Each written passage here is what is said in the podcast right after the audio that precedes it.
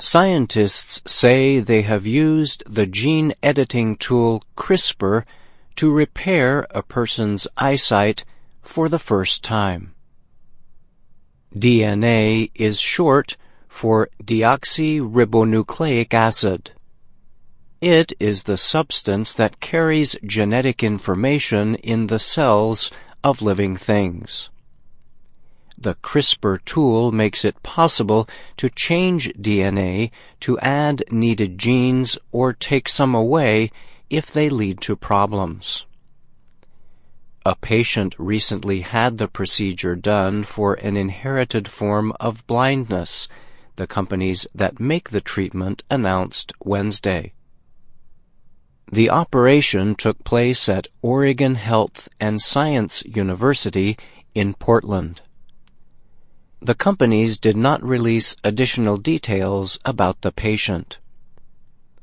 It may take up to a month to see if the procedure worked to repair a patient's vision.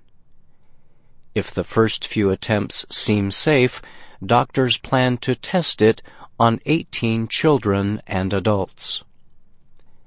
We literally have the potential to take people who are essentially blind and make them see, said Charles Albright. He is Chief Scientific Officer at Editas Medicine in Cambridge, Massachusetts. Editas is one of the companies developing the treatment. The other is Allergan, based in Dublin, Ireland. Albright added we think it could open up a whole new set of medicines to go in and change your DNA. Dr. Jason Comander is an eye doctor at Massachusetts Eye and Ear in Boston. He said it marks a new era in medicine in which technology has made editing DNA much easier and much more effective. Doctors first tried in the body gene editing in 2017 for a different inherited disease using a tool called zinc fingers. Many scientists believe CRISPR is a much easier tool for finding and cutting DNA at an exact spot. The people taking part in the study have a genetic condition that keeps the body from making a protein needed to turn light into signals to the brain, which leads to sight. People with the disease are often born with little ability to see. They can lose whatever vision they are born with when they are still very young. Scientists have found it difficult to treat the condition with usual gene therapy. So they are aiming to edit or remove the mutation by making two cuts on either side of it. The hope is that the ends of DNA will reconnect and make the gene work as it should. The procedure is done in an hour-long operation.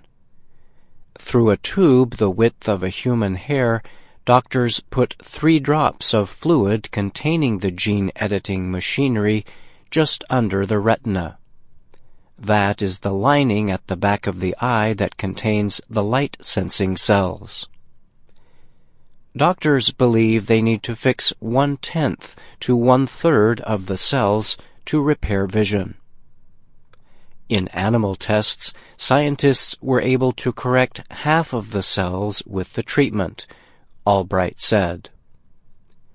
Some independent experts were hopeful about the new study. Dr. Kiran Musunuru is a gene editing expert at the University of Pennsylvania. He said the treatment seems likely to work based on tests in human tissue, mice, and monkeys. The gene editing tool stays in the eye and does not travel to other parts of the body.